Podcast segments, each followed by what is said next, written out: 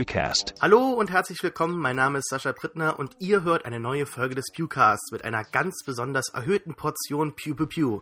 Denn heute geht es um Avengers Age of Ultron, Marvels neuer Eintrag in das erfolgreiche Cinematic Universe, in dem dieses Mal eine künstliche Intelligenz mit vielen wild umherfliegenden Robotern die Welt zerstören will, die die Avengers natürlich umpusten müssen. Mit an Bord darf ich deshalb heute Alex Matzkeit von Real Virtuality begrüßen, seines Zeichens Filmbuff, Marvel Continuity Experte und das Wichtigste überhaupt, Freund des Pews. Hallo oh. Alex. ich bin gerne Freund des Pews. Ja, das ist eine ganz, ganz besondere Ehre. Die haben nur vielleicht eine Handvoll von Leuten. Ja, also. das freut mich sehr. Du bist auch schon jetzt zum dritten Mal, glaube ich, Gast im Pewcast. Von daher, du Gut solltest möglich. dich Mikasa. Ich bin wahrscheinlich der Einzige, der schon mal einen Pewcast gemacht hat mit dir im gleichen Raum.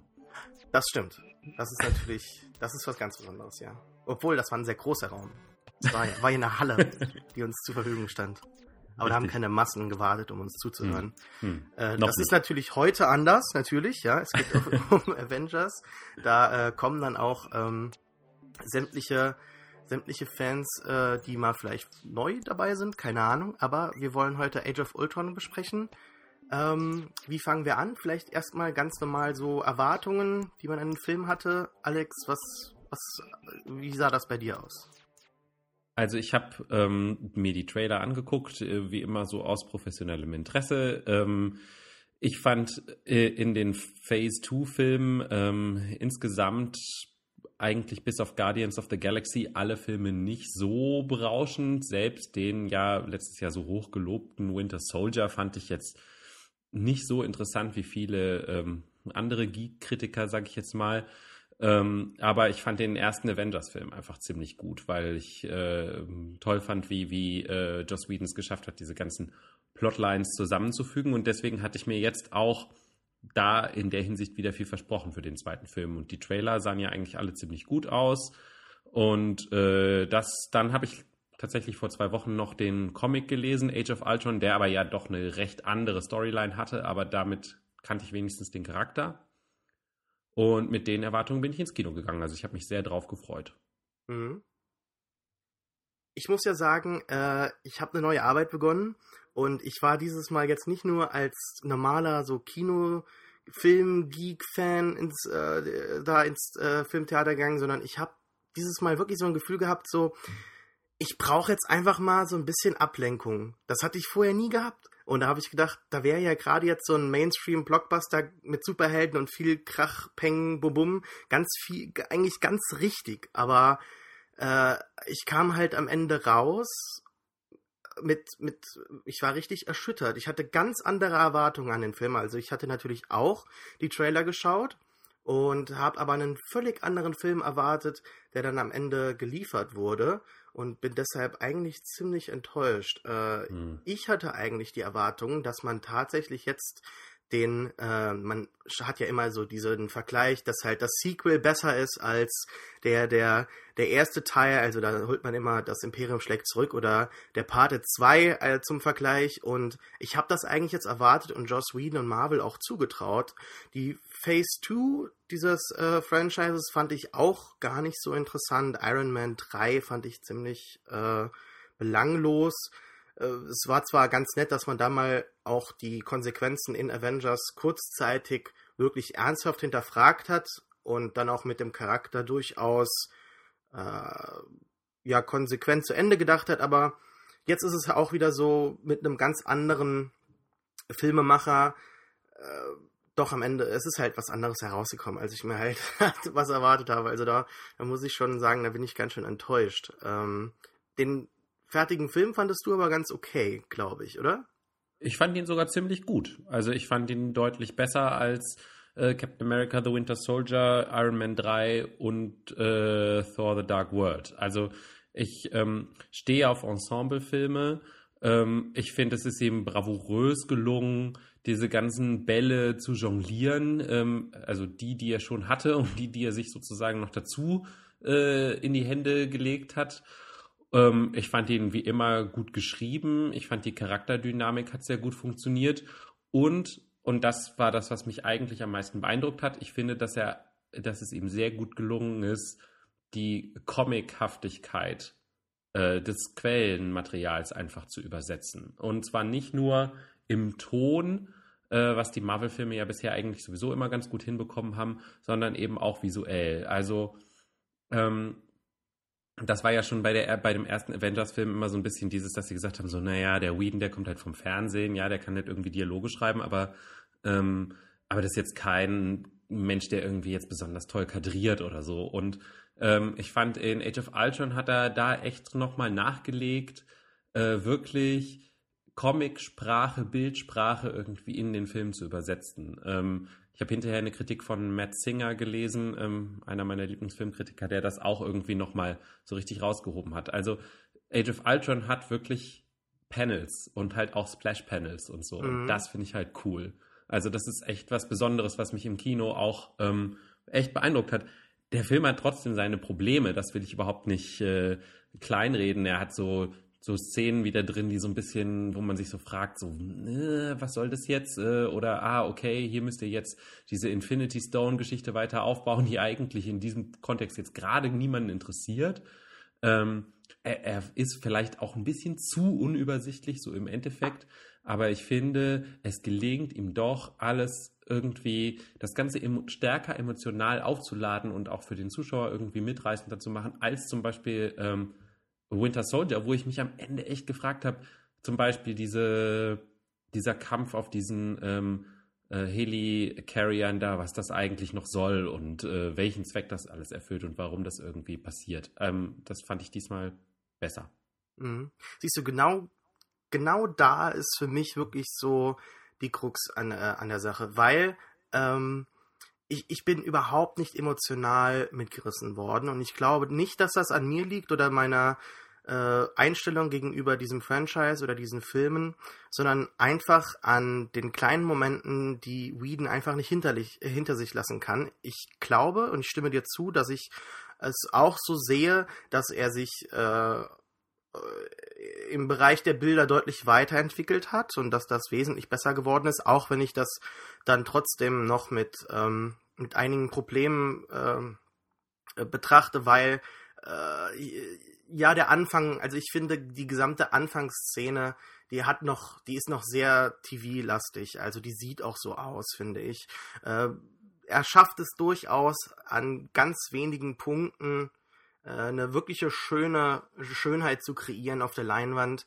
Und dann hast du auch, genau wie du richtig sagst, diese, diese Splash-Pages ähm, und die wirklich tollen Panels. Also wir, wir spoilern ja heute auch alles, ja. Also es ist ein Spoilercast, deshalb kann man das auch so sagen. Also alleine der Shot, wo dann am Ende äh, Vision dann halt Ultron in sich aufnimmt oder zerstört. Da können wir uns wahrscheinlich am Ende noch äh, die Köpfe einschlagen oder debattieren. Aber was auch immer da passiert, das sind so wirkliche schöne Shots, die man gar nicht in so einem Film dann erwartet nach diesen ganzen Gekloppe und den Explosionen. Und da schafft er es halt immer wieder, äh, mich zu überzeugen, dass ich halt doch am Ende sage, ja, ich bin halt enttäuscht, aber eine völlige, eine völlige Katastrophe war das natürlich auch nicht. Aber ich kann einfach nicht davon ab, halt zu kritisieren, dass halt äh, Joss Whedon immer wieder seine Flapsigkeit in den Dialogen, also er untergräbt sich da selbst, er untergräbt die Action, die er gerade zeigt, er untergräbt den, den Pathos, den er kreiert. Und äh, es kann halt einfach nicht sein, dass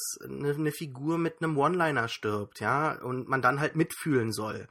Oh, und das ist halt wirklich eines der, der, der größten Probleme, die ich halt nicht nur bei dem Film jetzt sehe, sondern generell bei diesen ganzen Marvel-Filmen. Und äh, was Whedon jetzt gelungen ist, ist lediglich, finde ich, äh, sich an die ganze Ästhetik der sonstigen Filme anzupassen, sodass er halt nicht mehr rausfällt irgendwie äh, aus, aus, den, aus, den, aus der ganzen Reihe. Aber wirklich jetzt angehoben hat er da nichts und ich frage mich auch inzwischen, ob das an ihm liegt oder ob das an Marvel liegt. Ähm, jetzt nicht nur, weil Marvel halt seine Regisseure wie halt normale TV-Regisseure behandelt und denen halt äh, ihre Visionen äh, aufdrückt, sondern einfach auch, weil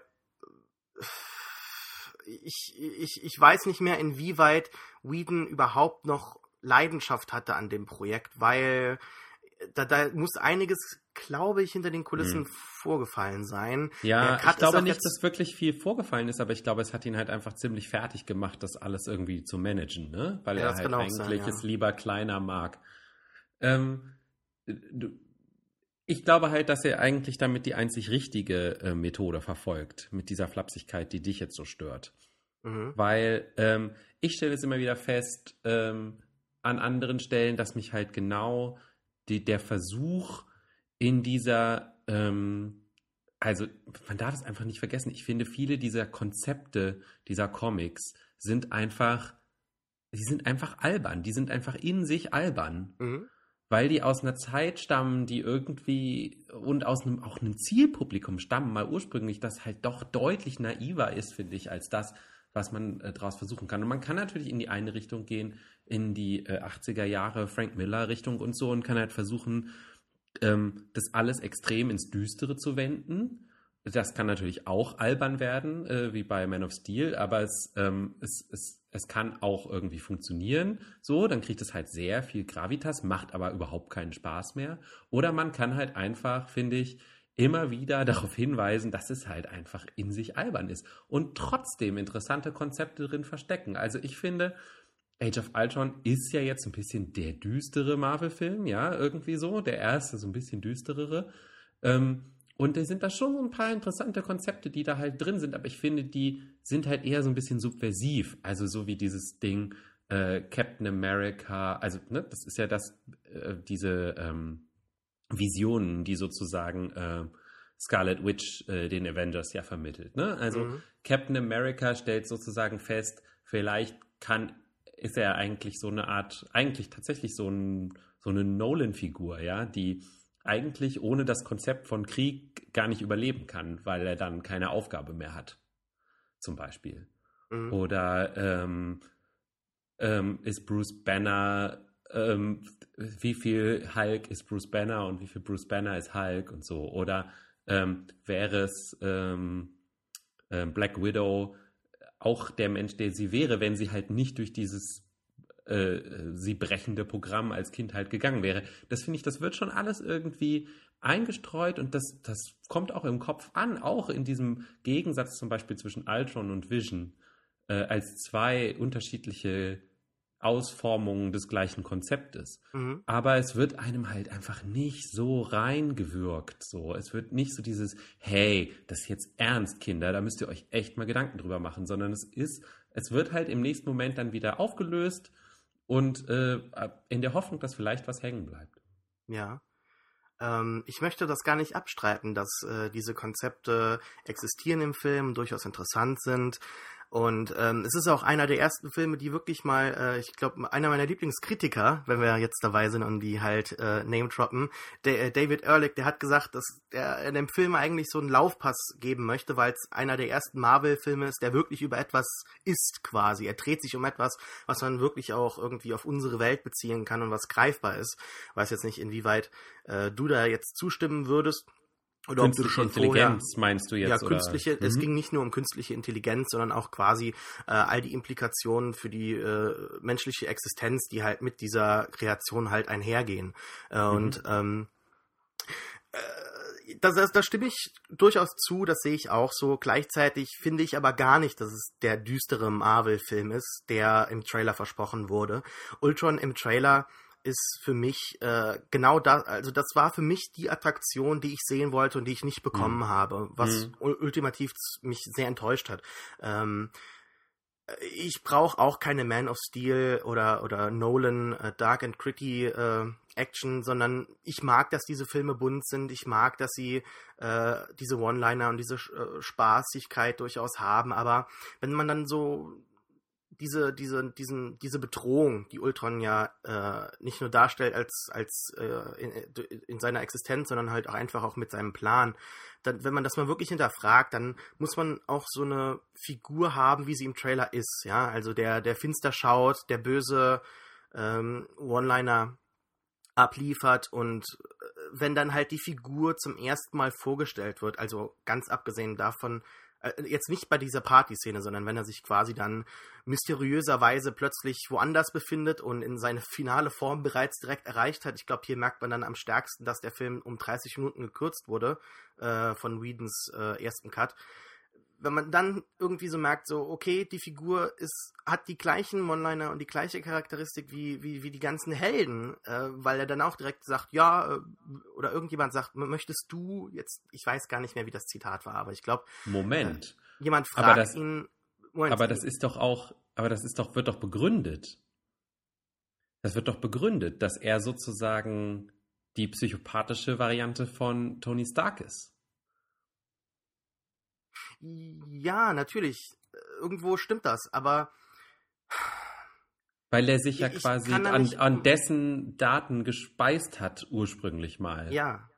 Ich kann dann aber nicht umhin, das dann trotzdem kritisch zu betrachten, wenn er dann äh, all seine, seine finsteren Sachen halt mit seiner Flapsigkeit untergräbt. Genauso stört es mich, wenn, wenn Tony Menschen rettet und das quasi so als Alltagsgeschäft abschüttelt. Mhm. Insbesondere wenn es halt gerade um, um, um, die, um die menschliche Existenz in, in der Gesamtheit geht. Ja? Also es geht ja nicht darum, dass man jetzt hier gerade ein Kind oder einem Auto rettet oder so, sondern es geht darum, dass gerade diesen äh, äh, Asteroiden halt müssen äh, mhm. ab, abwenden von der Erde und beziehungsweise zerstören.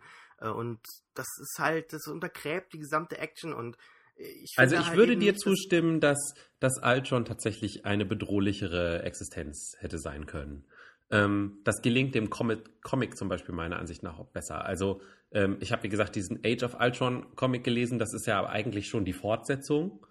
Äh, aber anscheinend ist es ja so, dass es ihnen ursprünglich nur gelingt, diesen Kerl loszuwerden, indem sie ihn in irgendeine andere Dimension verbannen oder sowas.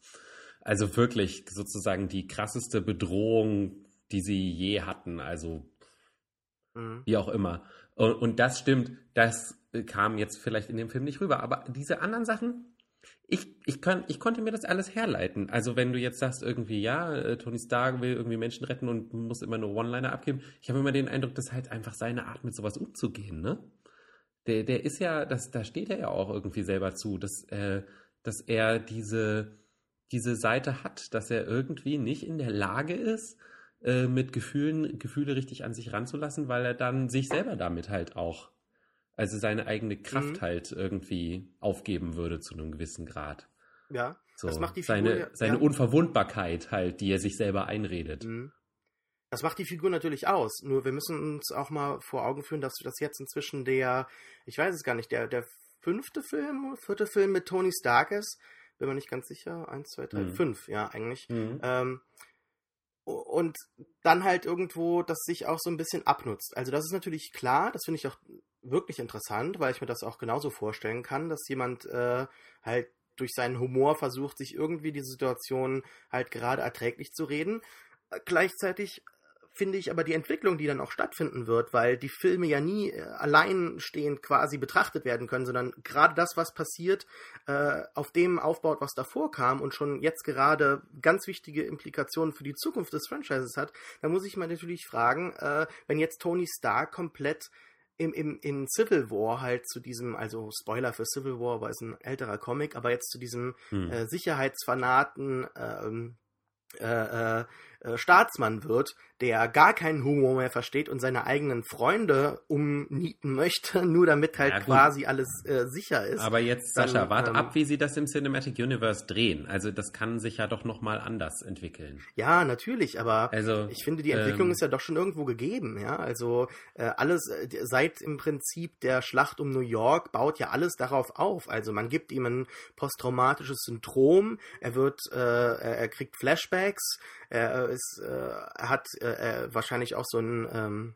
Anxiety Disorder und sonstige andere Probleme. Und das führt, ihn, führt halt dazu, dass wir sehen, wie er diese Iron Legion aufbaut, wie er versucht quasi diese Weltpolizei zu spielen und ultimativ wird das natürlich, denke ich, auch in diese Richtung. Das wird ja auch jetzt schon hier äh, angeteased. Es gibt ja einen ganz kurzen Kampf im, äh, im letzten Drittel oder weiß nicht ganz genau, wann das war, aber da wird ja quasi schon um, um Vision gestritten und in gewisser Weise wird ja auch schon hier der Civil War dann angeteased, oder nicht? Hm.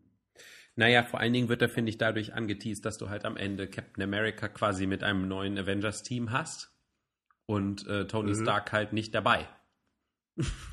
Okay, also ja. Das ist das, also das, so sehe ich das eher. Und dass du halt natürlich, ich sag mal, in Anführungsstrichen Al Johns Leiche nicht siehst, ne? Also, äh, ich kann mir nicht vorstellen, dass sie James Spader nur für einen Film ähm, verpflichtet haben. Also ich könnte mir durchaus mhm. vorstellen, dass das alles irgendwie in dem Civil War und dann natürlich irgendwann in dem Infinity War äh, schon alles noch irgendwo eine Rolle spielen könnte, nochmal. Ja, ja.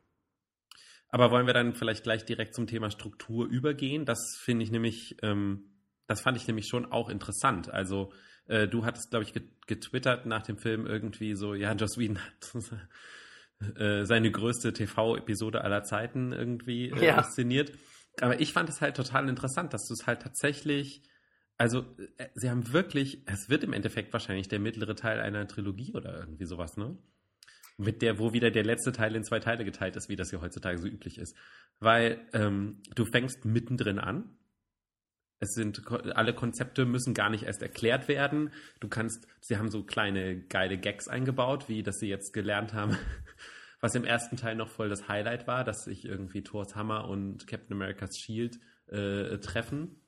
Mhm. Shield. Captain America's Shield äh, treffen. Das benutzen sie jetzt halt gezielt als Waffe, solche Geschichten.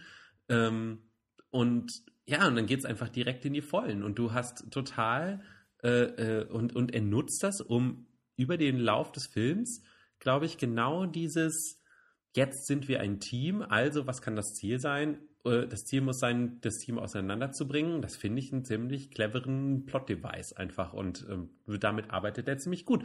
Und im Endeffekt muss man sagen, dass es Ultron ja fast auch schon gelingt. Also zumindest hat man am Ende ein neues Team. Mhm. Äh, und äh, gut, das ist sicherlich auch aus Franchise-Gründen, aber halt, ja, Bruce Banner ist nicht mehr da, ein Iron Man ist nicht mehr da und ähm, da muss Hawkeye man jetzt halt mal gucken. Hawkeye auch nicht, genau, stimmt. Das Problem, das ich habe direkt mit dem Anfang ist, dass der letzte Avengers-Film äh, doch die, die sehr äh, äh, brüchliche Allianz verdeutlicht, ja, also Fury steht halt oben auf seinem Helicarrier und sieht halt, wie die Avengers wieder sich in alle Winde verstreuen und dann sagt er halt zu, zu Maria Hill, ja, ähm, wir werden sie schon wieder zusammenkriegen, wenn wir sie brauchen, weil mhm. ähm, sie sind halt die Avengers. Und mhm. wenn es dann, wenn der neue Film beginnt, sind sie halt quasi direkt schon diese Weltpolizei, die äh, Hydra halt hinterherjagen und alle äh, alle möglichen sonstigen äh, Standorte bereits ausradiert haben. In der Zwischenzeit, ich weiß halt nicht genau, was in Agents of Shield vorgefallen ist. Da kannst du hm. wahrscheinlich noch etwas dazu sagen. Aber ich hm. finde halt nicht, dass ich diese Serie schauen muss, um das dann zu verstehen. Ähm, Nö, muss man auch nicht. Und ich finde halt, dass die gerade diese Motivation noch einmal zusammenzukommen, die ist halt durch diesen, äh, durch diesen, was ist es, äh, äh, äh, durch diesen Stab halt nicht gegeben, glaube ich. Also ähm, ultimativ finden sie ja erst heraus, welche Kraft der Stab besitzt und Thor hat natürlich irgendwo schon eine intrinsische Motivation, alle äh, Sachen aus seinem Universum halt wieder zurückzubringen. Gleichzeitig aber es ist halt so direkt wieder, hey, sie sind alle zusammen. Ähm, freut euch. Hier ist der, der Hero-Shot, wo sie halt alle gemeinsam gerade da so auf hm. diese Hydra-Leute springen. Und das ist natürlich spaßig. Und der Shot ist auch irgendwie in seiner Plansequenz imposant, zumindest geplant. In der Umsetzung, da können wir dann gleich noch drüber reden, in, hm. mit dem CGI halt auch, sieht es halt auch wieder, ja, das, ja. das, raubt halt eine, der, der gewissen Qualität halt doch schon äh, die Magie. Und äh, ich, ich verstehe halt nicht ganz genau, wieso man, wenn man wirklich so tatsächlich sowas plant, dann solche überraschende Wendungen hat, die gar nicht sein müssen eigentlich. Und äh, in dieser, in diesem erneuten Zusammenkommen liegt ja auch schon eine gewisse, äh, ein gewisses Drama. Ja, also das könnte man dann auch dann stärker erörtern. Und danach sind sie halt wieder coole Leute und hängen halt ab und alles ist in Ordnung, weil in der Zwischenzeit glaube ich auch Marvel mit der, der Memifizierung des Universums halt irgendwie auch sich seiner selbst noch deutlicher bewusst wurde und halt gemerkt hat, es, es spielt eigentlich jetzt gerade gar keine große Rolle, äh, ob wir das erklären. Die Leute wollen die zusammen sehen, die Leute wollen den Avengers einfach zuschauen, diesen Schauspielern, muss man ja sagen. Also das ist super mhm. gecastet, zweifellos. Und deshalb funktioniert das auch so gut. Äh, sie wollen quasi diese Leute interagieren sehen und äh, ein Trinkspiel äh, spielen sehen und dann ist alles in Ordnung, ja. Also darum geht's. Es geht jetzt nicht darum, wie die zusammenkommen, das spielt keine Rolle, denn sie sind die Avengers und ihr wisst eh, wer zu den Avengers gehört. Also da, da, da untergräbt man sich halt selbst und macht sich halt einfach auch bequem, weil man halt, ich weiß halt nicht, ob, ob das eine, eine gewisse Faulheit andeutet, das weiß ich gar nicht mal so sehr, ob, oder ob die einfach wissen ganz genau, was der Zuschauer will, das glaube ich eher, und es ihnen auch gibt, einfach weil sie halt Geld mögen. Und, ich, äh, ich finde es, also ich, ich verstehe äh, ausnahmsweise wirklich nicht, äh, wo du daherkommst, weil ich, ich finde, es ist einfach total logisch, wenn du dir jetzt überlegst, okay, wir müssen jetzt einen neuen Film strukturieren. Natürlich fangen wir einfach auf 100% an, ja, also äh, das, äh, ja, man will die Leute kämpfen sehen, aber ich fand es nicht, nicht schwer nachvollziehbar jetzt. Sie trennen sich ja doch in Freundschaft und warum sollten sie nicht jetzt äh, wieder zusammengerufen sein, um irgendwie diesen größeren Feind äh, auszuradieren, der in der kompletten Phase 2 quasi aufgebaut wurde, nämlich halt Hydra. Mhm. Also. Okay, ich, ich kann es natürlich nachvollziehen, dass, dass man das nicht braucht, aber ich, ich finde halt, dass es halt doch schon interessant gewesen wäre, wenn man das mal erörtert ja, hätte. Aber dafür sind das halt Filme, weißt du? Also das finde ich halt, ja, das ist halt, das ist halt wirklich so. Ich meine, der Film ist zwei Stunden 40 oder irgendwie sowas. Und, ähm, und das ist einfach nicht der Ort für äh, lange Charakterstudien, finde ich. Also das kann man halt im Fernsehen machen. Ähm, da machen sie jetzt bei Marvel ist auch nur so halb gut. Aber, mhm. ähm, aber das, das finde ich schon in Ordnung. Also, ich, ich, finde das, ich finde das in Ordnung, auch wie der Film seine Charaktere weiterentwickelt. Manche mehr als andere. Also, ich meine, die interessantesten Figuren hier sind definitiv, ähm, denke ich mal, ähm, Hawkeye und Black Widow. Ähm, Thor äh, hat eigentlich, der macht irgendwie überhaupt keine Entwicklung durch. Captain America auch noch ein bisschen so. Aber ähm, ja, also ich, mir hat das alles irgendwie, mir hat das eingeleuchtet. Ich habe e-, eher ein Problem damit gehabt, dass ich wirklich in dieser Endschlacht zum Beispiel irgendwann den Überblick verloren habe über diese ganzen Leute und was sie jetzt eigentlich gerade da machen und wollen und das, das, Team war ja dann irgendwie, ist ja dann irgendwie angewachsen auf, keine Ahnung, sieben oder acht Personen. Mhm. Keine Ahnung, wenn man irgendwie Fury und Maria Hill oder so auch noch mitzählt, sind es wahrscheinlich noch mehr.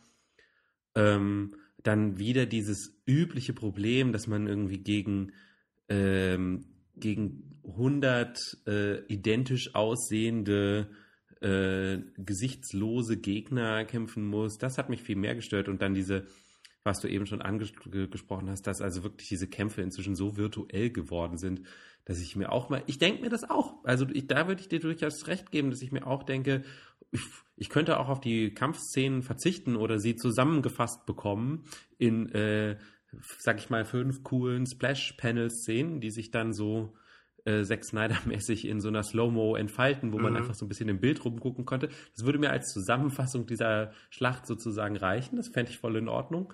Ähm, und hätte dafür gerne mehr Dialoge, aber äh, ja, das um, ist nicht ähm. die Welt, in der wir leben. Also die Filmwelt, die ja. Blockbuster-Filmwelt, in der wir leben.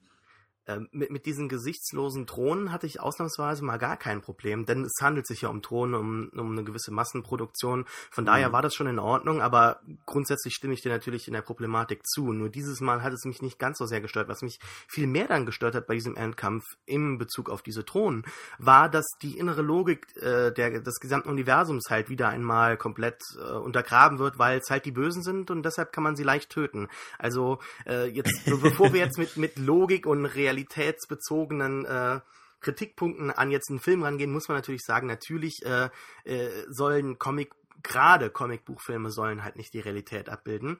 Nur wenn man halt etwas vorstellt und sich äh, gewisse Regeln setzt, sollte man sich natürlich auch daran halten. Also ähm, ich kann zum Beispiel nicht verstehen, dass das War Machine, der einen wesentlich älteren Anzug hat, äh, diese äh, Drohnen so leicht abschießen könnte mit einem, die dazu noch ein besseres Design haben und einen, einen, einen besseren Anzug, oder ein besseres Skelett, wie auch immer, und von einer super schlauen künstlichen Intelligenz gesteuert werden, ja. Und dann müssen wir uns auch noch hinterfragen, wieso, äh, das hinterfragen, wieso ähm, Iron Mans, äh, also wieso Iron Man quasi äh, mit seiner Rüstung einen Schlag von Thors Hammer abhalten kann, aber jetzt halt Kugeln diese äh, Drohnen zerstören können, die äh, Black Widow verschießt, ja. Also äh, das die ultimative Erklärung für all diese äh, Vorfälle kann nur sein, ja, das sind die Bösen und deshalb passiert das halt so und das ist vollkommen in mhm. Ordnung. Nur es, äh, es untergräbt halt einfach die Action und die Gravitas, wenn es halt eben so eine unglaubliche, aussichtslose Situation sein soll und mhm. gleichzeitig, wenn sich diese Action halt so wie äh, wirklich in die Länge zieht äh, und halt es nicht nur darum geht, coole Momente zu zeigen, sondern auch wirklich so ganz normale, okay, wir, wir müssen jetzt hier aus der Tür raus und da kommen zwei von rechts, okay, dann zerstöre ich die und es ist halt sehr, sehr episodisch gewesen, dieser Endkampf. Und das nervt mich halt, wenn, weil dann, dann fange ich halt an, diese ganzen Sachen so zu hinterfragen, dass es mich halt stört. Und ja, das ist nur ein Kritikpunkt, den ich jetzt an dem letzten Endkampf hätte. Vielmehr finde ich halt dieses, äh, die, dieses Auftauchen von Shield halt problematisch. Das ist halt, äh, äh, ja, äh, Deus Ex Machina aus dem Buch, ne? Also ich weiß nicht, wie das bei Shield jetzt gerade abläuft, aber Fury ist mhm. eigentlich tot, Shield ist eigentlich. Ja, ich, da muss ich ganz ehrlich sagen, sagen, das hat mich tatsächlich auch gewundert. Also, ähm, ich spoilere jetzt, Achtung, ich spoilere jetzt die zweite Staffel von Agents of Shield, an alle, die noch äh, immer jetzt noch zuhören und es vielleicht noch nicht gesehen haben. Äh, die zweite Staffel von Agents of Shield hat zwei Hauptstränge. Der eine ist, dass Sky, die Hauptfigur, feststellt, dass sie sozusagen auch ein Inhuman ist, also dass sie mhm. äh, Kräfte hat, äh, die nicht äh, äh, ähm, sozusagen ihr künstlich zugeführt wurden, also so wie Scarlet Witch und Quicksilver. Ähm, das ist der deutlich interessantere Strang, muss man ganz ehrlich sagen. Und dann gibt es einen zweiten Strang, äh, der sich damit auseinandersetzt, dass äh, Phil Coulson, der ja inzwischen Director of Shield ist, eigentlich das, was er da aufgebaut hat mit diesem Team, das man aus der ersten Staffel kennt, gar nicht das wahre Shield ist, sondern dass es noch ein zweites Shield gibt, äh, was, ja, ja. Also sie haben natürlich trotzdem beide genug Geld, um sich irgendwie ähm, ordentliche Hauptquartiere leisten zu können und passende Jacken zu nähen und so äh, wie Hydra ja auch, was immer eines meiner Lieblings-Pet-Peeves ist. Aber ähm, da bin ich dann doch manchmal so wie du, Sascha, siehst du? ähm, und, und, jedenfalls, es gibt sozusagen, du hast diese Papst gegen Papst-Situation. Also Shield, äh, mhm. Coulson Shield und sozusagen, äh, das ja irgendwie von Fury beauftragt wurde, so gefühlt und dann, dass ähm, diese andere Gruppe, die da zurückgeblieben ist, äh, aufs, äh, aus dem ehemaligen äh, irgendwie Führungs, aus der Führungsriege, die nicht von Hyde war, irgendwie getötet wurde. Und jetzt in der letzten Folge, also die, die diese Woche kam, denn der Film startet ja in den USA erst äh, diesen Freitag, ähm, äh, haben die sich sozusagen wieder so, haben einen naja, einen Pakt geschlossen, sage ich mal, der irgendwie so, ein, so, ein, so einen unruhigen Waffenstillstand und haben halt zusammengearbeitet, um eine andere Hydra-Basis halt auszuheben, aus der sich dann wieder jemand, äh, aus der wieder dann jemand geflohen ist, der dann auch im äh, Ultron-Film äh, auftaucht. Nämlich dieser eine Wissenschaftler, den man ganz am Anfang in der Nähe hm. von mhm. Herrn Strucker sieht. und äh, und dann ist es so, dass äh, ganz zum Schluss äh, Nick Fury einen Anruf von Maria Hill bekommt äh, und er ihr sagt irgendwie, ja, wir haben jetzt übrigens da, wo wir jetzt diese Basis ausgehoben haben, die Daten über dieses Zepter ähm, eingesammelt. Und jetzt wisst ihr, wo ihr hin müsst, ruft die Avengers. Also hm, das ist okay. sozusagen der Punkt, wo die beiden Dinge miteinander verbunden sind. Aber ich habe ehrlich gesagt auch keine Ahnung, warum Maria Hill äh, zu welchem Shield-Teil die jetzt gehört. Ja. Also irgendwo scheint es dann doch noch ein geheimes drittes Shield zu geben, das Nick Fury gerade wieder aufbaut und das nur, aber nur für Kinofilme reserviert ist. Und das Vielleicht habe ich auch auf, nicht äh, kapiert, aber ähm, ja, das ist sozusagen die Verbindung zwischen Serie und Film und die hat deswegen für mich auch nicht unbedingt mehr Sinn ergeben. Mhm.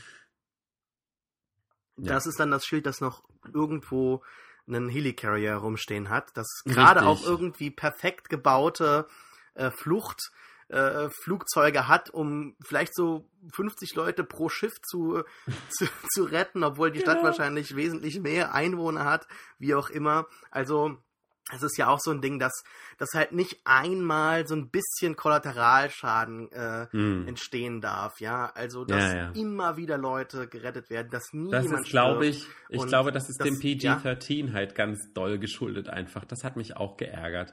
Auf der einen Seite äh, haben sie fast schon so Seitenhiebe drin äh, Richtung Man of Steel, in dem äh, bei diesem Kampf in Seoul äh, zwischen Hulk und Iron Man ähm, da äh, immer drauf geachtet, so ist das Gebäude auch leer, können wir da reinfliegen, so, aber, aber ja, genau. gleichzeitig, ähm, aber gleichzeitig eben trauen sie sich halt auch nicht mal zu zeigen, dass es eben solche Kämpfe halt auch manchmal Opfer fordern, einfach, ja, das stimmt schon. Ja, das wäre halt auch mein, mein, mein nächster Punkt gewesen.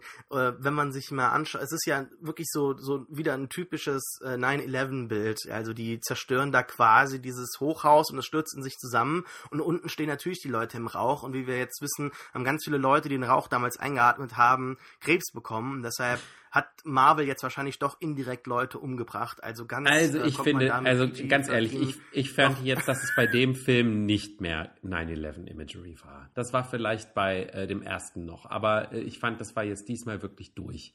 Das ist genau das, was ich meinte mit, es, er war halt viel comic-mäßiger. Also äh, im Endeffekt fliegt er mit ihm halt durch alle, keine Ahnung, 50 Stockwerke eines Hochhauses von oben nach unten durch. Das hat nichts mit 9-11 zu tun. Ja, ja das nicht, aber die Folgebilder natürlich, wenn die Leute unten zwischen den Autos umherlaufen, während sie halt sich die Hand vor den Mund halten, halt vor diesem Rauch äh, äh flüchten müssen. Ne? Also das finde ich schon, das war, hm. war ganz eindeutig 9-11. Also ich bleibe skeptisch. ja, Entschuldigung, ich habe gerade, du bist so ab und zu roboterhaft in der Stimme. Ich habe gerade den letzten Teil nicht gehört. ich habe gesagt, ich bleibe skeptisch. Also okay, alles klar. Ja.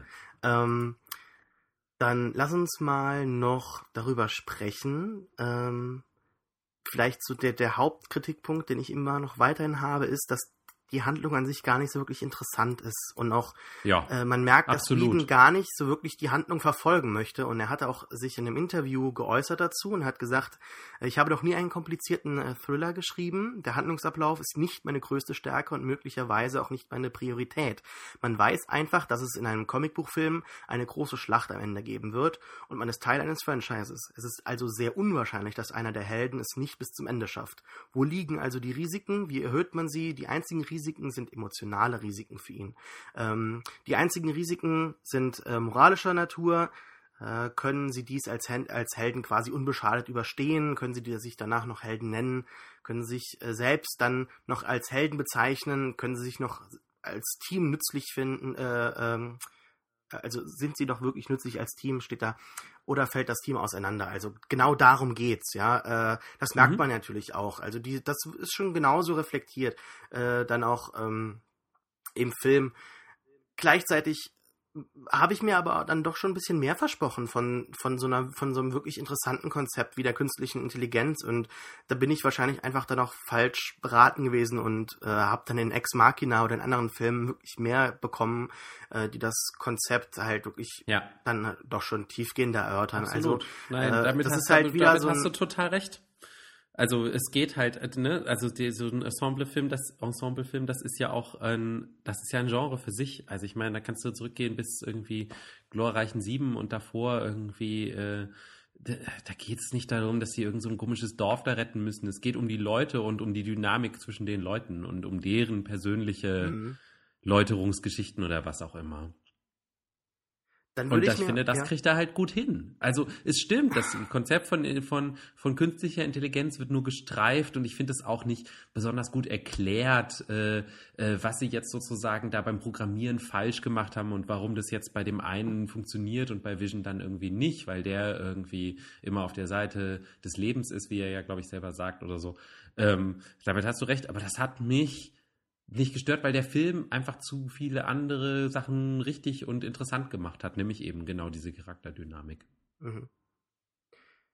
Genau das finde ich dann aber schwierig, wenn sich halt die Interaktion, wenn darauf der Fokus liegen äh, soll, äh, wenn sie sich halt nie mal den, den äußeren Gegebenheiten anpasst, ja. Also wenn äh, wenn da am Ende dann tatsächlich dann auch mal einmal Teammitglieder sterben, äh, in sogar mhm. in einer Aufopferungsaktion äh, quasi, mhm. dann, dann muss doch da auch mal äh, irgendwie das so eine, so, so, so eine Message halt durch das Team halt äh, schicken und das, das tut es halt einfach nicht. Gerade als Hawkeye sich dann auf diese Bank legt, neben den toten Quicksilver, neben die Leiche, sagt er, ah, es war ein langer Tag, ja. Also, mhm. äh, das, das war, die Szene hat mich, als er sich dann tatsächlich zunächst beginnt hinzulegen, wirklich berührt, wo ich dachte, wow, okay, mhm. jetzt schafft Whedon doch noch äh, trotz diesen One-Linern und dieser Flapsigkeit während der Kämpfe hier mich zu berühren. Und genau dann, als dieser One-Liner kam, habe ich wirklich müssen auflachen und sagen, das gibt's doch jetzt nicht, dass du diesem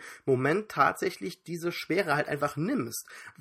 Mhm. Ich kann mich, ich frage mich auch, wurde das nachträglich reingemacht, um halt das PG-13 zu behalten, weil das ja doch schon eine ziemlich krasse Szene war. Er wird da komplett durchlöchert und ähm, man sieht es auch, man sieht auch Blut auch einmal, ausnahmsweise. Ähm, ansonsten es ja immer gegen Roboter, die äh, höchstens äh, Funken sprühen.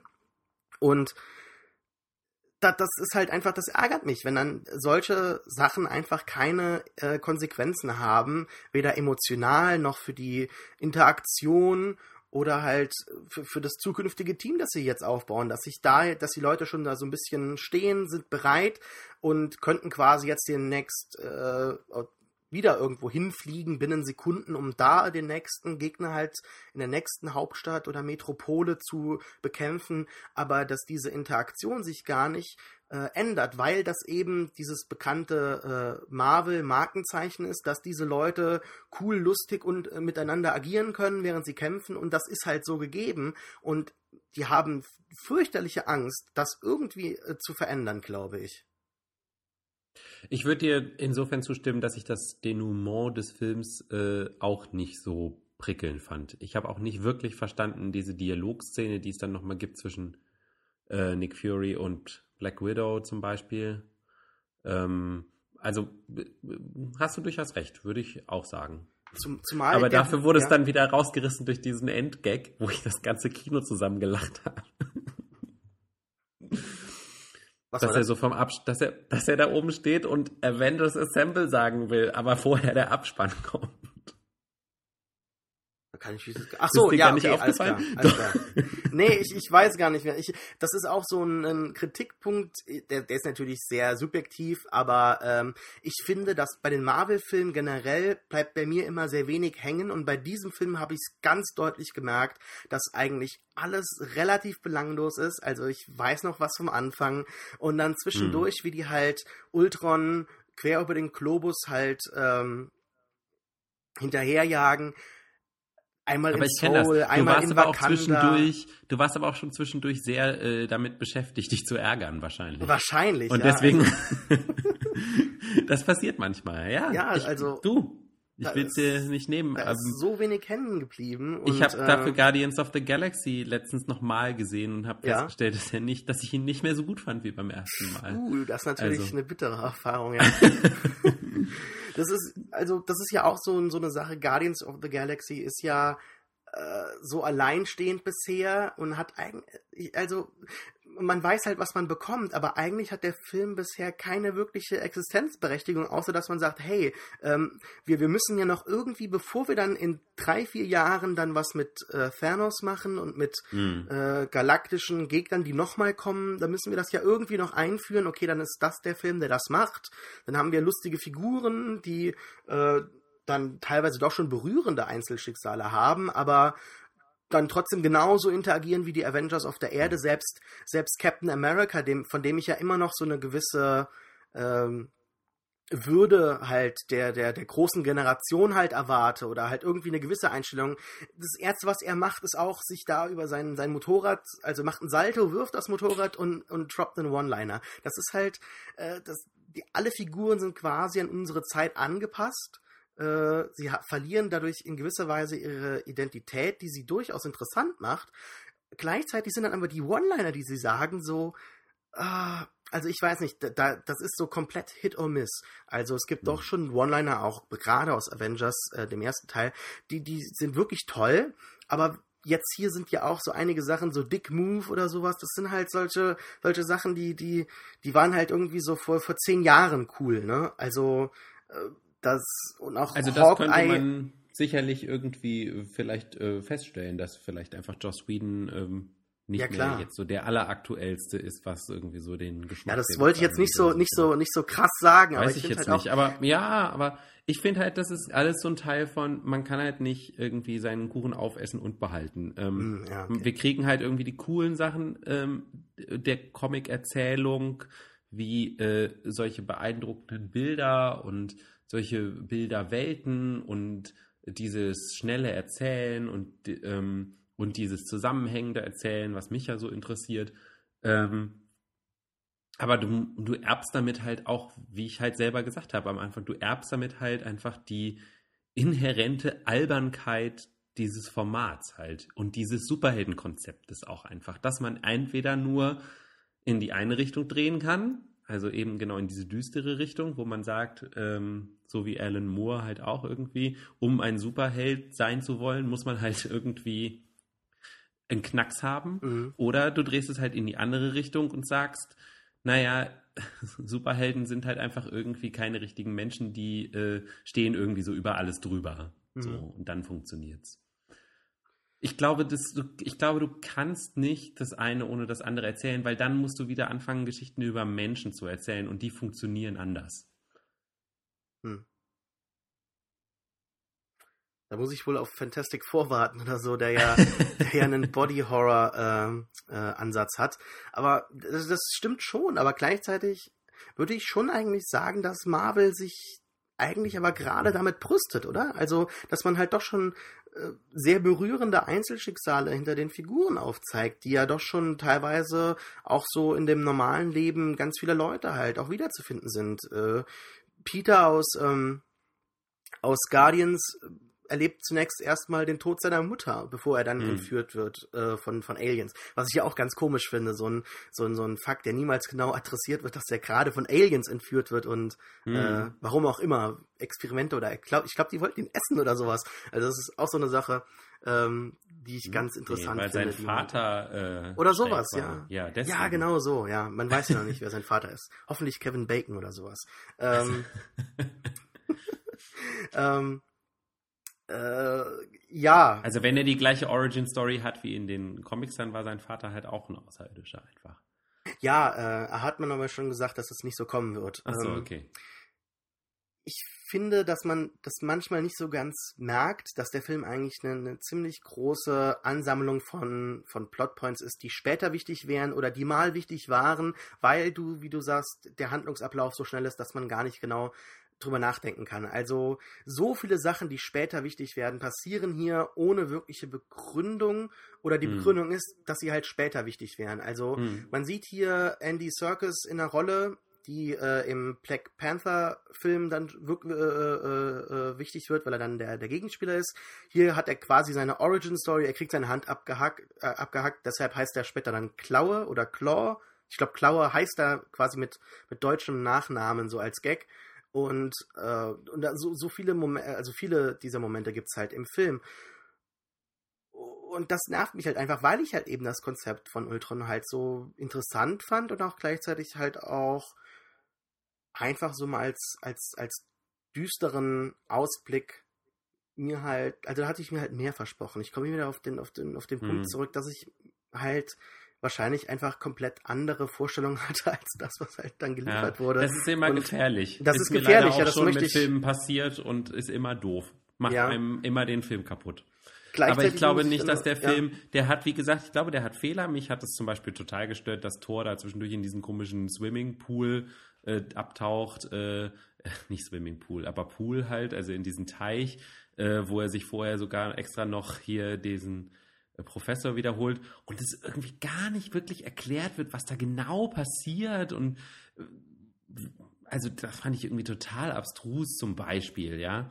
Und, äh, und auch eben diese Infinity mhm. Stones, wie die da jetzt noch so reingewurstelt wurden, ähm, das hat mich auch irgendwie gestört, aber das, wie gesagt, das ist halt das Zugeständnis, glaube ich, einfach, was man macht. Und wenn man insgesamt äh, relativ naiv an den Film rangeht, hat man, glaube ich, trotzdem irgendwie eine gute Zeit und hofft einfach mal auf einen guten Payoff irgendwann später. Mhm. Ja, das ist ja durchaus möglich, okay, aber ähm, trotzdem finde ich halt diese diese Eventlosigkeit dieses, die, dieses Filmes doch schon beachtlich, weil es passiert ja so viel, aber es wird erst später wichtig oder es war vorher wichtig, aber wirklich gerade für den Film, für das, was passiert, ist es eigentlich gar nicht so ähm, aussagekräftig oder Deswegen so integral. sage ich ja, es ist der mittlere Teil einer Trilogie. Ja, aber das, das, das, das kann man ja nicht endlos in die Länge ziehen. Irgendwann muss es ja mal dann das Payoff geben oder irgendwann muss mal was passieren. Ja. Ich finde ja gerade ja Infinity War. Ja gut, okay, ja, aber danach geht es ja auch weiter. Die hören ja nicht auf, Filme zu machen, ja. Ähm, das, ich, ich, das ist jetzt so ein ich glaube, dass Vergleich sie zumindest danach irgendwie äh, neu ansetzen werden, glaube ich schon. Mhm. Okay. Du kannst diese Leute auch alle, du kannst diese Leute auch einfach nicht ewig bezahlen und so. Ich mhm. glaube, damit hängt es halt auch zusammen. Ja, klar. Also das ähm, hat Feige vor kurzem auch in einem Interview wieder gesagt, dass er gesagt hat, also ja. er denkt jetzt erstmal bis Infinity War äh, und dann gucken sie mal weiter, was sie dann machen. Natürlich machen sie dann weiter Filme, aber wahrscheinlich andere Filme. Keine Ahnung. Mhm. Ja, aber, aber trotzdem, um nochmal zu meinem Punkt zurückzukommen, es ist jetzt ein dummer Vergleich, aber äh, ich finde gerade deshalb sind aktuell solche Serien wie Game of Thrones wirklich gerade auch in ihrer Adaption so erfolgreich, weil sie eben all diese Extended Universe und, und Side Stories teilweise richtig übergehen, was man ja so mitbekommt. Ich bin kein Buchleser, aber ich bekomme halt mhm. mit, dass man da tatsächlich relativ viel gerade umschachtelt und sehr viele Storylines entweder gar nicht beachtet oder halt äh, ganz wenig nur und neu integriert. Und ultimativ muss man aber dann diesen Showrunnern doch schon unterstellen, dass sie halt am Ende das nur machen, damit auch was passiert, damit es Story gibt. Und es muss halt einfach auch mal was passieren, ja. Also Überraschungen müssen aufrichtig und ehrlich und halt auch einfach überraschend sein, ja. Also es, es muss, es darf keine, ähm, es darf kein Gefühl von, von Sicherheit geben, ja. Oder die, die Spannung ist halt am, ist halt tot, ja. Also wenn man, selbst wenn man jetzt von, von Game of Thrones jetzt nicht wirklich viel hält, muss man ja trotzdem schon irgendwo sagen, dass sie jetzt nicht gerade ihren Erfolg aufgebaut haben, indem sie, ähm, keine Events hatten oder halt eben äh, nicht nicht nicht halt Plot-Wendungen äh, hatten oder oder halt äh, einen größeren äh, mitreißenden Plot. Und hier ist es halt wirklich so hey ähm, kommt, kommt beisammen. Äh, es gibt äh, eine neue Zeit, äh, hier mit euren Lieblingsleuten abzuhängen und das werdet ihr schon mögen. Es wird alles cool und es ist alles sicher und das Kino ist ein Raum von Sicherheit. Das ist auch so eine Sache. Also ich möchte jetzt gar nicht so sehr die Diskussion in, in die Richtung lenken, in die sehr viele, sind viele Menschen gerade da halt über den Film ablästern, dass halt äh, das beispielhaft ist für das Ende des, des Kinos und sowas. Also das möchte ich gar nicht mhm. sagen, ja, aber man muss halt doch schon irgendwo sagen, dass dieses Blockbuster-Kino trotzdem dann auch äh, einen größeren, einen größeren Anreiz haben muss, äh, um halt eben ein Blockbuster zu sein, damit die Massen halt vor, vor, den, vor dem Kino stehen, als mhm. halt nur, dass man sagt, es ist euch vertraut und es wird schon cool. Ja, aber das ist es nicht. Das Event ist, dass diese Leute gemeinsam auf der Leinwand sind.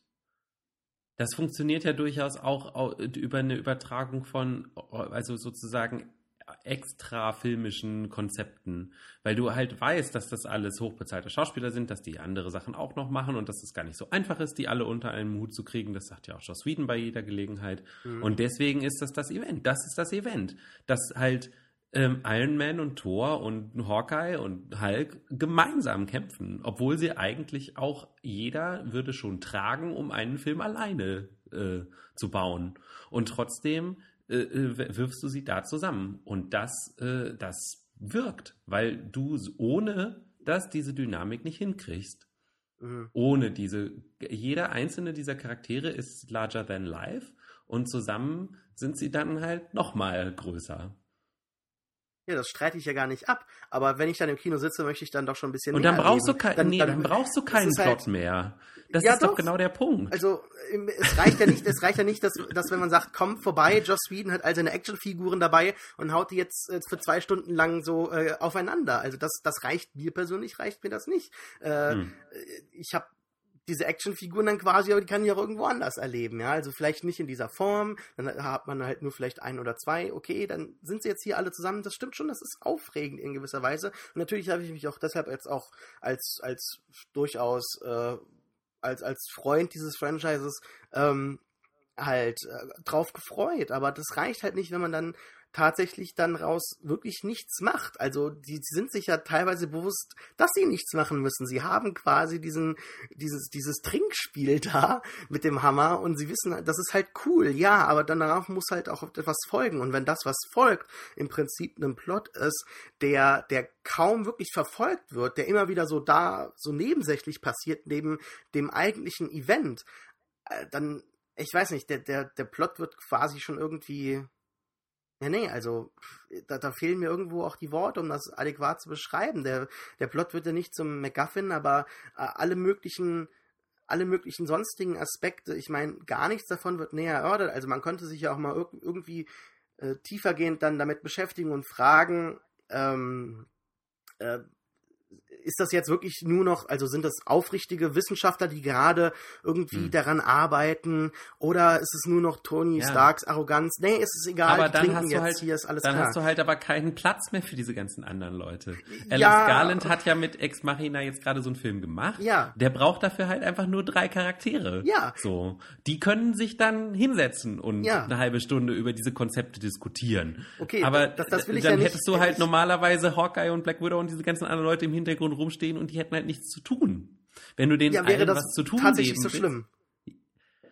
Wenn, jetzt wirklich, wenn du dich Ja, weil fragst, du dann äh, damit das Konzept des Films kaputt machen würdest, weil das Konzept ist, dass jeder äh, einen von den Avengers irgendwie besonders cool findet und jeder möchte mit dem irgendwie seinen Moment erleben. Okay, aber die Avengers kriegen ja neue Mitglieder auch, die äh, hm gar keinen Charakter haben, außer sie haben, sie, muss man ja wirklich so sagen, ja, sie haben nicht nur schlechte Charakter, äh, äh, äh, Charaktere, sondern sie haben auch schlechte Akzente und eine schlechte Motivation, ja, die schon, die schon schlechte Akzente wirklich, auf jeden Fall, die schon zum zum x-ten Mal jetzt hier wiederholt wird. Okay, Tony Stark hat eine dunkle Vergangenheit als als äh, Waffenhersteller und deshalb holt ihn jetzt wieder zunächst die Vergangenheit auf und, und dann kann man es aber doch noch irgendwie zum, zum Guten wenden.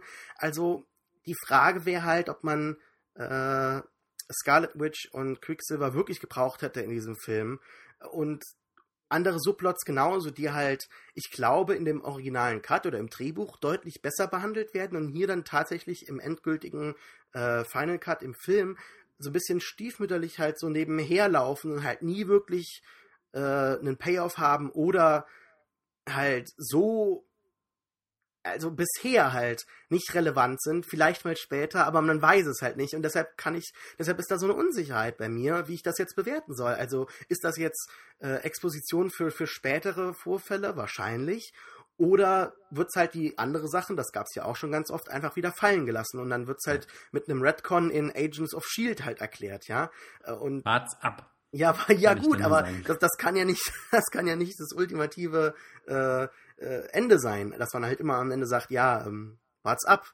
Also irgendwie möchte ich ja doch schon ein bisschen, ein bisschen, ein bisschen. Ja, natürlich ist es Teil des Konzepts, aber äh, es muss eine Mischung daraus geben. Ich muss sowohl be befriedigt sein nach diesem Mal, aber, aber doch noch ein bisschen Lust auf mehr haben. Und es kann ja nicht nur mhm. immer danach, äh, äh, es kann ja nicht immer nur äh, sich darum drehen, dass ich jetzt sage, oh ja, aber das, das nächste Mal, das wird noch besser und noch toller und dann gibt's noch mehr und es gibt immer noch ein mehr Stück äh, des, des Kuchens und der hört nie auf und alles ist gut. Also äh, ja. wahrscheinlich. Bei mir hat es ja trotzdem funktioniert. Ja. Also insofern. Ich rede ja, ich argumentiere ja nur aus meiner Perspektive. Ja, ja klar. Ähm, aber damit meine ich nur, äh, also dass es funktioniert, ist ja klar, ja. Also an sich mein, irgendwie glaube ich, dass diese Mischung ja eigentlich da ist, ähm, dass du halt, du hast dieses Event, du hast diesen, du hast diese, diesen großen Knallbumm zwischendurch und ähm, jetzt können wir mal wieder schauen, wie sich die Geschichte dann weiterentwickelt zwischendurch halt. Mhm. So. Mhm. Was hast du zu Banner und äh, und äh, Black Widow so zu der ja Romanze Also, da? nachdem Joss Whedon ja sich ähm, äh, so abfällig geäußert hat über das Frauenbild in ähm, diesem Jurassic World Clip, äh, wo ich ihm sogar zustimmen würde, finde ich, jetzt hat er es halt auch nicht wahnsinnig viel besser gemacht in diesem Film. Ne? Mhm. Nur weil, also ich meine, diese Frau von Hawkeye, die auch irgendwie eigentlich keine Persönlichkeit hat und nur ähm, dafür da ist, irgendwie auf die Kinder aufzupassen und dann ab und zu darf er mal nach Hause kommen und irgendwie Papa spielen, äh, fand ich jetzt genauso mhm. farblos äh, wie diese Beziehung. Also, naja, es war natürlich interessant, es muss immer irgendwie so eine Liebesgeschichte zwischen den Mitgliedern eines Teams geben, aber mich hat es jetzt von allen Plotpunkten am wenigsten interessiert. Mein Lieblingscharakter, ganz ehrlich, war äh, Vision. Also von dem würde ich gerne noch mehr sehen. Ich finde, ja, das, genau. das ist äh, so eine total interessante Figur, äh, so fast schon ähm, Christusmäßig irgendwie auch mhm. und, äh, und eben aber dann trotzdem ein Roboter. Das finde ich schon das finde ich schon ein total interessantes Konzept und da ist ja auch, glaube ich, mit den, in den Comics schon viel mitgemacht worden. So. Ja, ja. Wie menschlich ist der und äh, so. Also ähm, da, da sind, glaube ich, ist schon noch Potenzial da irgendwie auch. Die Reaktion auf Vision war ja relativ gespalten, habe ich gar nicht erwartet, nachdem halt es so einen kleinen Teaser-Shot gab am Ende des, des vorletzten Trailers oder so, wo halt alle Leute ausgeflippt sind, oh, der erste Blick auf, auf Vision und auch in diesem einen ganz großen San Diego Comic-Banner war ja auch nur irgendwie so im Hintergrund zu erkennen. Also mhm. es, es, hatte schon so einen, auch einen Event-Charakter natürlich, dass jetzt dieser, dieser Charakter hier ganz groß eingeführt wird, kurz nach mhm. einem Kampf und ähm, quasi so als MacGuffin zunächst da so rum ähm, äh, äh, als, als, als Preis halt rumgeschoben wird zwischen den Parteien und dann quasi aus diesem Osterei dann halt tatsächlich eine Figur herausbricht, äh, die ganz interessant ist und auch wirklich wunderbar inszeniert ist. Also wie er da zunächst um sich schlägt und in Aggression kurz nach der Geburt sich erstmal zurechtfinden muss und dann sich im Glas halt also seine Spiegelung erkennt. Das fand ich ganz toll gemacht. Also wie gesagt, der Film hat durchaus einige ganz tolle, wunderschöne Momente und auch sein Make-up finde ich ganz toll. Also dass man das nicht mit CGI gelöst hat, sondern Paul Bettany dann halt mit, äh, also die, die Loyalität von Paul Bettany halt auch belohnt hat, äh, die er dem Franchise gegenüber hatte von Anfang an. Dann, das fand ich schon eigentlich ziemlich toll und ich erwarte mir da auch wesentlich mehr ich wollte jetzt noch mal ganz kurz auf Joss Whedon zurückkehren, wenn du was. Mhm. Und ich finde ja nach wie vor Joss Whedon, gerade das, was du jetzt eben gesagt hast zum Frauenbild, also das finde ich immer wieder so, so ganz komisch, wieso jetzt gerade Joss Whedon so abgefeiert wird. Er hat natürlich durchaus tolle Reden und in seinen, ähm, in seiner Einstellung ist er natürlich vollkommen in Ordnung und ich bin auch Feminist. Aber ich finde, das ist immer so falsch. Ich bin, ich bin kein, kein Nazi, aber oder so, nee, so ist es jetzt nicht. Aber ich finde halt, dass er immer wieder ein bisschen zu sehr für seine Produkte gefeiert wird. Also wenn ich mir jetzt mal nur bei Firefly anschaue, was er da noch geplant hatte, mit, mit der, mit der, also ist jetzt kein Spoiler, ich meine, es wird niemals weitergesetzt, aber weiter fortgeführt, aber das, das verlinke ich dann, was da mit Inara passiert war. Also die sollte dann vergewaltigt werden, aber durch ihre Vagina hätte sie halt irgendwie allen Leuten irgendwie eine Vergiftung zugefügt oder so. Also es hätte dann trotzdem eine Vergewaltigung stattgefunden. Also äh, das ist jetzt nur ein Beispiel von ganz vielen, wo ich ihn halt eigentlich wesentlich problematisch finde. Und er hat ja auch nur diese eine Figur, die auch zu einer gewissen äh, Truppe halt geworden ist. Also diese weibliche Figur, die super am Kämpfen ist und ähm, mit, den, mit den Boys halt mithalten kann oder auch gar nicht an, den, an dem Banter der Boys halt interessiert ist, ja. Also wie Black Widow am Anfang sagt, nee, nee, ich muss den Hammer gar nicht heben, weil das ja auch so ein am Ende des Tages so ein Phallus-Symbol ist, wenn man will, ja. Also da, da mache ich jetzt gar nicht mit und so also das ist schon gemischt. Also ich sage jetzt nicht, dass das Joss Whedon irgendwie schlecht ist oder, oder Mittelmaß ist, sondern er ist ja schon führend, aber er wird dann auch teilweise immer wieder so komplett überbewertet und manchmal tritt er halt auch so selbst in solche Fettnäpfchen, wie halt eben gerade mit Linda Carnelli oder so, ich weiß, Cardellini, also Hawk als äh, Frau, die Schauspielerin, die, die kann ja was. Die kennen noch ganz viele Leute aus Emergency Room und Freaks and Geeks und die wird halt auch so komplett, wie du sagst, halt eigentlich nicht behandelt. Also der Hawkeye hat zwar ein paar nette Szenen mit ihr, aber das war's dann auch. Und Black Widow ist dann auch so ein bisschen nebenher und darf sich um, um Banner kümmern, aber da kommt ja auch nicht viel. Und Maria Hill ist, ist nicht interessant und mit Scarlet Witch probierte da so ein bisschen was, also die halt aus, aus, aus, ihrer, aus ihrem Trauma zu befreien, aber da, da, da wird ja auch nichts draus. Also am Ende mhm. sagt sie halt, ja gut, mein Bruder ist tot, aber ich schreie jetzt einmal und dann geht's mir wieder gut. Und dann ist sie dabei und kämpft halt jetzt, weil, naja, man hat halt sonst nicht viel mehr äh, der, der Figur hinzugefügt, als dass man jetzt sagen könnte, ja gut, sie hätte auch irgendwie andere Optionen oder, naja, passt das jetzt? Äh, wie steht sie zur Shield-Agenda oder allgemein? Sondern sie ist halt einfach dabei, weil es eine neue Figur ist, die man halt beim nächsten Event halt dabei haben möchte.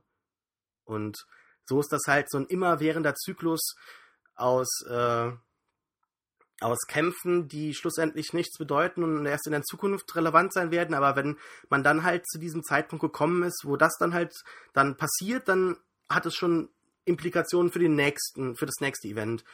Und das kann natürlich Spaß machen. Ich bin jetzt auch nicht rausgegangen und habe gesagt, oh mein Gott, ja. Äh, ich habe mich durchaus unterhalten gefühlt. Es war äh, ein teilweise sehr schöner Film.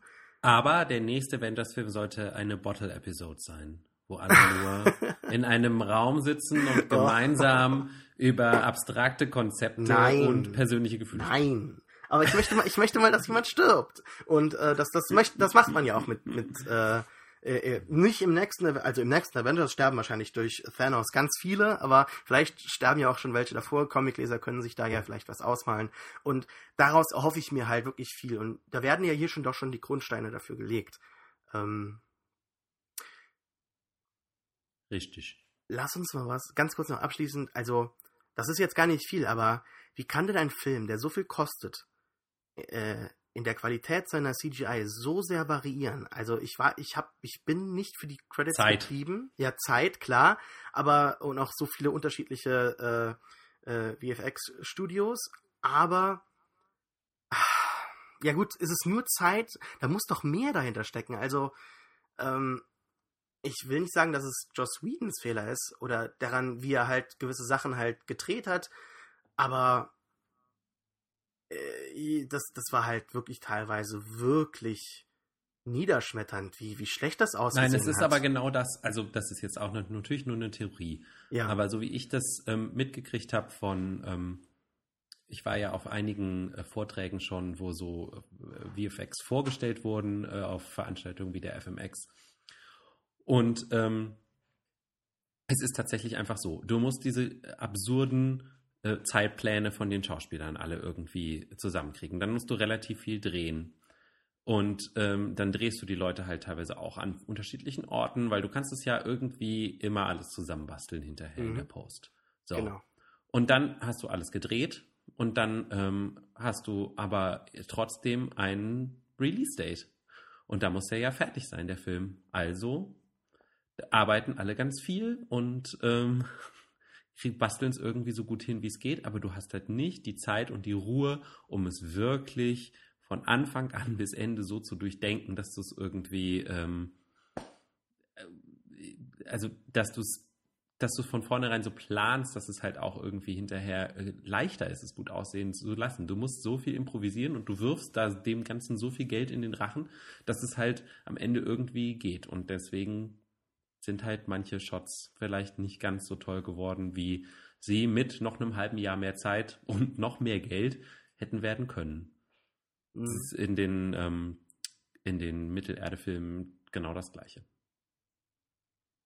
Wobei da ja wirklich viel mit Sets gedreht wurde. Das sah man dann auch immer wieder ja. schön in diesen äh, begleitenden Facebook-Videos von Peter Jackson. Ja, aber da stehen auch nur so ein paar Bäume und genau. der Hintergrund ja, ist halt irgendwie auch immer Bluescreen. Und, und da hat man auch teilweise, finde ich, ganz, ganz besonders im letzten Film, also da habe ich irgendwie das Gefühl gehabt, die wurden nicht fertig und haben dann allem so einen Klum-Effekt aufgesetzt, sodass halt man nicht genau erkennen konnte, wie, wie dass es nicht fertig wurde. Also den Eindruck So einfach ich. sind die Erklärungen meistens, glaube ich, nicht, dass nee. du irgendwie sagst, wir schmeißen da jetzt noch irgendwas drüber oder so. Das sind ja auch künstlerische Entscheidungen durchaus, ja, die ja, müssen einem ja nicht gefallen, aber, ähm, aber dieses Zeitproblem mit diesen äh, gesetzten Release-Dates, äh, davon kann dir, glaube ich, jeder VFX-Supervisor äh, abendelang von erzählen. Mhm. Ja, da habe ich auch Mitleid. Also, das sollte jetzt kein Vorwurf an die Leute gewesen sein. Da muss man dann natürlich auch fragen, äh, ab welchem Zeitpunkt dann Marvel aufhört, dann Geld in dieses Loch zu werfen und halt mhm. irgendwann sagt, ja, ist okay, ne? Also, mhm, es wird schon genau. so reichen. Mhm. Wie siehst du denn die Zukunft des, des Franchises jetzt? Also, wo entwickelt sich das hin? Wir haben ja die After-Credit-Scene, von, die, die fand ich eigentlich also die von Iron Man 3 fand ich enttäuschender als jetzt die mit äh, Thanos, aber so im gesamten Kosmos der, der, der After-Credit-Scenes finde ich die ich glaube, schon ziemlich ja, so. Die, die, der Überraschungseffekt ist halt aber auch einfach weg, ne? Ja, genau. Also das ist das, das ist das, was, warum es mich so furchtbar gewundert hat, dass Marvel sich überhaupt entschieden hat, letztes Jahr ihren kompletten Slate äh, bis 2019 vorzustellen, weil du genau diesen Oh mein Gott, der Infinity Gauntlet, what the fuck? dieser Effekt ist halt einfach weg, weil du weißt, dass äh, 2018 und 2019 Filme kommen, die Infinity War 1 und 2 heißen. Mhm. So.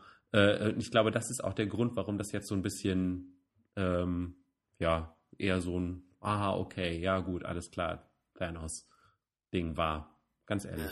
Ja, also das stimmt natürlich. Also da haben sie es dann offiziell halt bestätigt, dass es der Plan ist. Aber ich finde, der Plan hat ja schon wesentlich länger existiert und das mit den Infinity Gems war ja auch schon eigentlich seit Tor klar und auch den, äh, den äh, Infinity Gauntlet hat man auch im Hintergrund einmal gesehen in so einem Shot, so als Easter Egg. Okay, dann war das natürlich auch nur eine, äh, eine Möglichkeit damals, aber das hat sich ja relativ schnell kristallisiert, dass man tatsächlich dann was mit diesen Steinen machen möchte. Und das durchzieht sich ja bisher äh, durchs ganze Franchise. Äh, problematisch sehe ich eher, dass jetzt Thanos dann so sagt, ey gut, dann mache ich es jetzt halt selbst, äh, nachdem nachdem alle Schergen halt versagt haben. Gleichzeitig frage ich mich aber, äh, warum benutzt er denn diese Schergen? Also man weiß so wenig, zumindest im, im, im Cinematic Universe über Thanos. Und äh, da gibt es halt immer wieder so nette eingeschmissene One-Liner-Referenzen, äh, dass da dieser eine äh, Typ meint, ähm, ja, äh, das, das wäre dann so, als ob man den Tod umgarnt und dann grinst äh, grinst äh, Thanos so, weil dann Lady Death halt im Comic irgendwie mit ihm, ich weiß es gar nicht mehr, ich habe das mal gelesen, aber das hat mich nie so interessiert. Ich finde äh, Thanos unglaublich langweilig. Ähm, und, und jetzt wird er halt da so als, als der große Bösewicht eingeführt, nachdem man ihn angeteased hat. Aber warum hat er dann probiert, das irgendwie durch andere machen zu lassen. Das, das wurde mir nie so wirklich klar. Sascha, weil das Comics sind und weil die da so funktionieren. Im Ernst jetzt. Solche Vielleicht Fragen ich auch, darfst du doch da nicht stellen. Vielleicht werde ich zu alt, keine Ahnung.